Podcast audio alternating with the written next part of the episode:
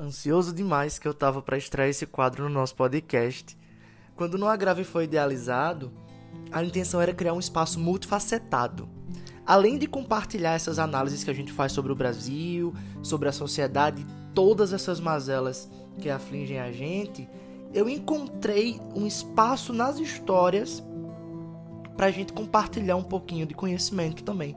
O Jus Conto ele vai se propor exatamente a isso compartilhar histórias reais e que nos ajudem a pensar e nos ajudem a nos tornarmos pessoas melhores.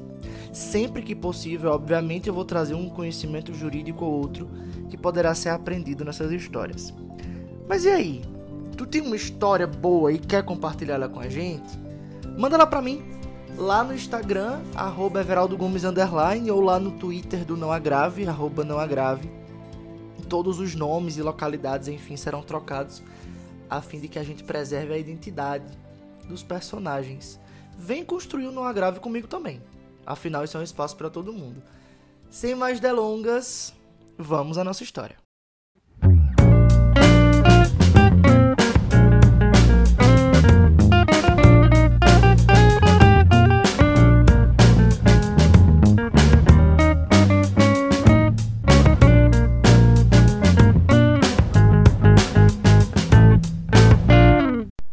Nossa história se passa lá em Juazeiro do Norte, na Bahia. E aconteceu em 2017. Antes de mais nada, a gente precisa entender a vida dos personagens que vão compor a nossa história. A gente precisa entender a vida de Helena.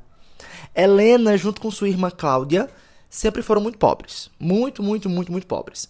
O pai delas faleceu quando elas ainda eram crianças. E a mãe delas se foi no fim da adolescência das duas. Então, sempre foi uma pela outra. Como o pai tinha uma casa, elas ficaram nessa casa até que Helena se casou, né? Não foi um casamento na igreja, no cartório, aquela coisa toda, até que ela foi morar com Francisco, guardem bem esse nome, e Cláudia foi morar em Brasília. Das duas, somente Cláudia conseguiu terminar os estudos. Ela se formou em letras e hoje é professora lá em Brasília. Helena, como nunca se interessou muito por estudo, acabou se tornando diarista desde muito nova. E depois que se mudou para Brasília, Helena foi morar com Francisco, né? Depois que Cláudia se mudou para Brasília, Helena foi morar com Francisco. As irmãs venderam essa casa dos pais e repartiram o valor entre as duas, até porque não tinha outras pessoas da família.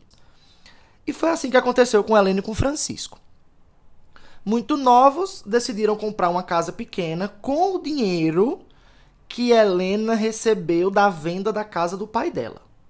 Tá? Então ela pegou parte desse dinheiro, um pedaço ela guardou e o outro pedaço ela comprou essa casa um pouco menor para ir morar com Francisco. Já no primeiro ano de casamento, nasceu Bianca. Três anos depois, veio Bruna e a família tava tudo certo, tudo ok. Nesse meio tempo, ela sempre se comunicando com Cláudia, mas Cláudia em Brasília, vivendo sua vida. Cláudia acabou casando pouco tempo depois desse do nascimento de Bruna. E tudo correndo muito bem. E o grande plot twist dessa história acontece agora. Repentinamente, Francisco começou a apresentar uns comportamentos meio violentos. E ele nunca foi violento. Francisco sempre foi um cara muito tranquilo. Ele trabalhava de caixa nessas empresas de departamento, nessas lojas de departamento sempre foi um rapaz muito tranquilo, muito afetuoso e do nada, entre aspas, né? Porque nada disso é do nada, ele começou a apresentar uns comportamentos violentos. E aí, conversando com uma de suas vizinhas, principalmente com Dona Neide, que era sua vizinha de parede, ela comentou com Helena que ouvia muitos gritos na casa e no meio da conversa, ela perguntou o que estava acontecendo. Ela, Helena disse que não sabia.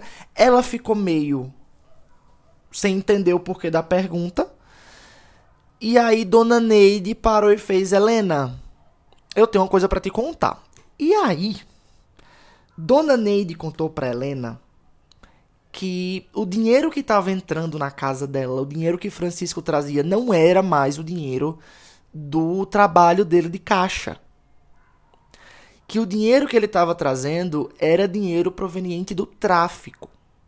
Francisco tinha se aliado ao tráfico e automaticamente passou a usar drogas. E isso começou a trazer esse comportamento violento para a família. Helena não sabia onde colocar a cara e principalmente não sabia o que fazer, porque ela não conhecia aquele, aquele Francisco, né? Ela não sabia quem era aquele homem. E ele nunca tinha dado qualquer indício de que, porventura, um dia na vida dele ele iria usar drogas e principalmente que ele iria se envolver com tráfico. Mas aí o drama familiar só começou. A descoberta do tráfico foi só o, o estopim do grande problema.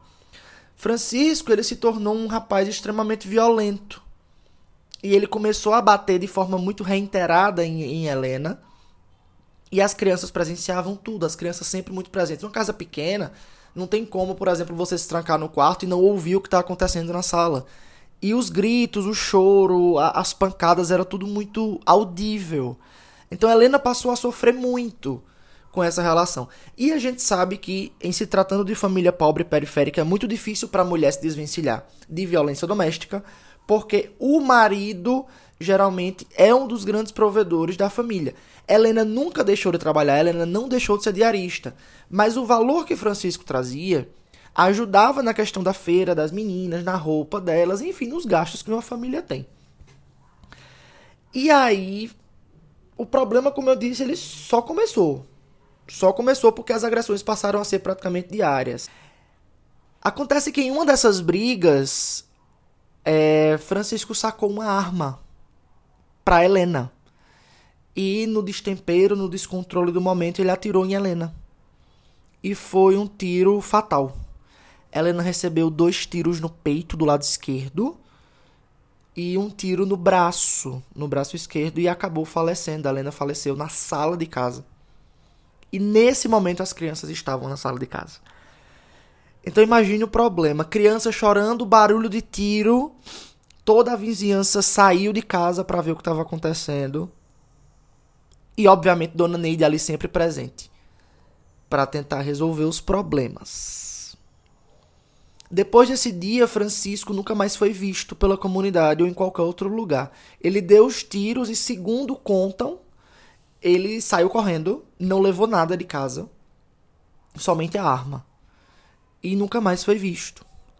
Dona Neide, que havia tomado né, conta da situação para tentar resolver, sempre foi uma vizinha muito incrível e não era, como aparenta, essa vizinha fofoqueira que só quer saber da vida da gente. Dona Neide sempre cuidou muito de Helena. E por vezes ainda ela ficava com as crianças, quando a Helena precisava trabalhar.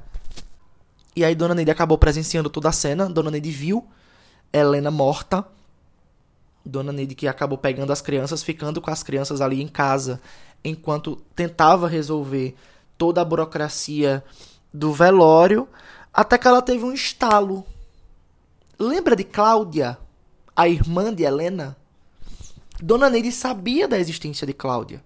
Porque Dona Neide é moradora da comunidade há muitos anos, viu as duas crescerem. Viu que Cláudia foi embora para Brasília e continuou acompanhando ali a vida de Helena. E aí ela entrou em casa rapidamente, meio atordoada, e começou a procurar na bolsa, nas coisas de Helena, para ver se encontrava o número de Cláudia. Mexendo no celular de Cláudia, ela encontrou. No celular de Helena, perdão, encontrou o número de Cláudia. E ligou para Cláudia. E aí, imagine você dar essa notícia por telefone. Infelizmente não tinha outro meio. Né? Acabou que deu essa notícia por telefone. E Cláudia ficou em desespero, porque apesar de ser professora e de residir em Brasília e estar casada, Cláudia não tinha dinheiro para pagar uma passagem e vir para Juazeiro para resolver o problema. Então o que ela pode fazer foi dar suporte à dona Neide de Brasília. E infelizmente uma vez que as crianças não tinham nenhum responsável por elas, próximo ou vivo. Quando a polícia chegou ao local, obviamente foi informado que havia menores e a assistente social veio junto. As crianças foram encaminhadas para um abrigo. Porque Dona, Dona Neide não poderia ficar com elas, por não ser responsável por elas. E elas foram encaminhadas para um abrigo. E aí o que acontece? Durante esse rebuliço todo de polícia, de liga pra Cláudia, de ver o que faz, de o que, é que a gente vai fazer essas crianças sendo encaminhadas por um abrigo, crianças muito novas. Bruna não, Bruna tem um ano. Então, Bruna pouco estava entendendo o que estava acontecendo. Mas Bianca já entendia alguma coisa. Cláudia lembrou de Simone. Não, você não conhece Simone ainda. Eu não apresentei Simone para você. Simone, como é que eu posso explicar Simone? Simone era uma dessas, sabe, rica emergente que ficou rica de uma hora para outra. Sempre foi classe média baixa e do nada enricou. Simone. Ai, eu amo Simone. Simone é essa mulher. Simone começou vendendo empada na frente da faculdade que Cláudia estudou. E o negócio foi dando tão certo que ela acabou abrindo a primeira loja, abriu a segunda, enfim, Simone enricou. Simone é essa rica emergente, então imagina aquelas, aquelas peruas que tem um gosto duvidoso para vestimenta. Pronto. Essa é Simone. Essa é Simone. E o que acontece? Quando Cláudia foi para Brasília, Helena continuou como diarista e Simone, rica emergente, não queria mais fazer serviço de casa. O que foi que Simone fez? Cláudia me indica alguém. Cláudia, obviamente, indicou Helena para trabalhar. Então, Simone conhecia Helena por ser diarista da sua casa e, obviamente, ser irmã de uma grande amiga sua. E havia ali uma relação muito amistosa, muito gostosa entre elas. Quando Cláudia ligou para Simone, Simone obviamente ficou estarrecida e já, já se prontificou para ajudar. É muito importante lembrar que Simone também mora em Juazeiro, tá? Todo mundo aqui tá, tá em Juazeiro. A única pessoa que tá fora, por enquanto, é Cláudia. E aí, o que acontece? Quando Simone ficou sabendo da história, foi exatamente nesse momento que, que surgiu a, a chance da história chegar até nós. Porque foi quando ela, conhece, ela contou o que estava acontecendo à doutora Karina. Nós vamos chamar lá aqui de doutora Karina. Eu não vou expor a profissional. e doutora Karina, depois de tudo resolvido, passou-se um tempo aí, né? Que o processo aconteceu em 2018. Mas doutora Karina é nossa ouvinte, e aí quando ela ouviu o primeiro episódio onde eu falei do Juiz Conto, ela disse, Everaldo, eu tenho uma história para te contar. E aí mandou para mim. E aí, doutora Karina deu entrada no processo de adoção. Quando Cláudia soube do, do que estava acontecendo, ela prontamente optou por adotar Bianca e Bruna. E disse que não tinha outra opção. Ela iria adotar as meninas, não queria saber o que ia acontecer. Ela só queria ter as meninas com elas, com ela, protegidas. E ela faria de tudo para adotar essas crianças. Como a gente já conversou, Cláudia é casada e ela possui um filho, Luan de três anos. E pediu à doutora Karina que desse entrada nesse procedimento de adoção e a doutora Karina assim o fez. E qual é o grande problema? temos um problema? Temos um problema. A gente sempre tem um problema. Quando você pensa que está tudo certo, que o processo começou a caminhar e acha que nada mais tinha para acontecer, eis que no momento que o processo de adoção foi despachado, né, que o juiz determinou as primeiras diligências para iniciar as investigações, a advogada foi notificada de que havia um processo de adoção correndo em Feira de Santana. Processo esse em nome da avó paterna das meninas, a mãe de Francisco. Quando Karina comentou isso com Cláudia, Cláudia não entendeu absolutamente nada, porque essa avó paterna nunca foi presente. Nunca. Ela sequer foi a favor do relacionamento de Francisco e Helena.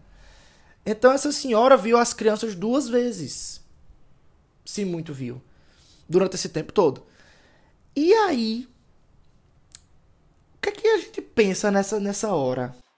Que advogado é um bicho, é um bicho que não presta. Eu digo, eu digo sempre isso. Lembra da casa que Helena comprou com Francisco assim que vendeu a casa do pai dela. Pronto.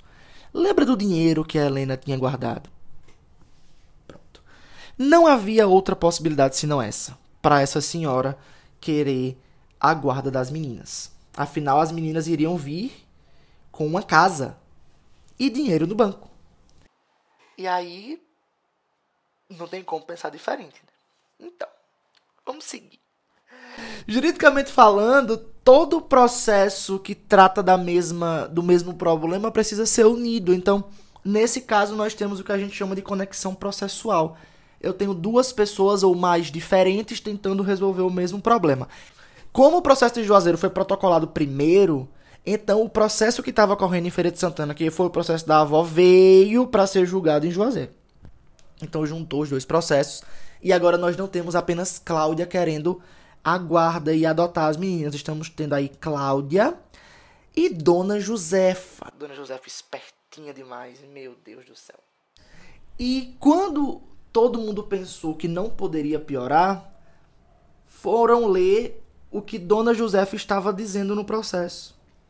E ela disse que queria adotar as meninas porque finalmente ela teria a oportunidade de criar as netas como elas deveriam, como elas mereciam. Porque a mãe era usuária de drogas e que muito provavelmente foi morta pelo filho porque tinha traído ele. Pensa comigo na safadeza. Essa senhora nunca esteve sequer na casa de Helene Francisco. E afirmou com toda certeza que ela era usuária de drogas e que foi morta pelo filho por vingança. Enfim. Uma baixaria, né? E tudo para piorar, a gente tinha Helena falecida que não poderia falar por si, Cláudia em Brasília, né, sem poder se dirigir ao estado da Bahia, e a advogada tentando fazer das tripas coração para tirar, né, para afastar todas essas alegações e conseguir a doação. Em nome de Cláudia. O processo durou mais de um ano. Karina me disse que foi muito angustiante o processo, porque além do, da demora em si para resolver o problema, as crianças estavam no abrigo. E a gente sabe como é a estrutura de abrigo público. Durante todo esse tempo que as crianças estiveram no abrigo, elas não tiveram escola. Elas não puderam estudar, então elas estavam de fato abandonadas ainda aqui dentro de um abrigo. Elas ficaram lá na casa Anjo Querubim, um abrigo lá em Juazeiro do Norte, que pelo menos cuidou do básico, né? Mas assim, as crianças estavam de fato soltas, sem estudo, sem atenção, sem afeto, enfim. Então foi um processo muito angustiante. Quando você para para pensar, quando você se põe no lugar, por exemplo, de Cláudia, se põe no lugar de Dona Neide, que acompanhou tudo de perto, você vê que a situação não é tão simples, não é tão bonita, né? E aí, depois de tanto tempo do processo correndo, o que fez diferença nessa história toda foi um procedimento chamado investigação social.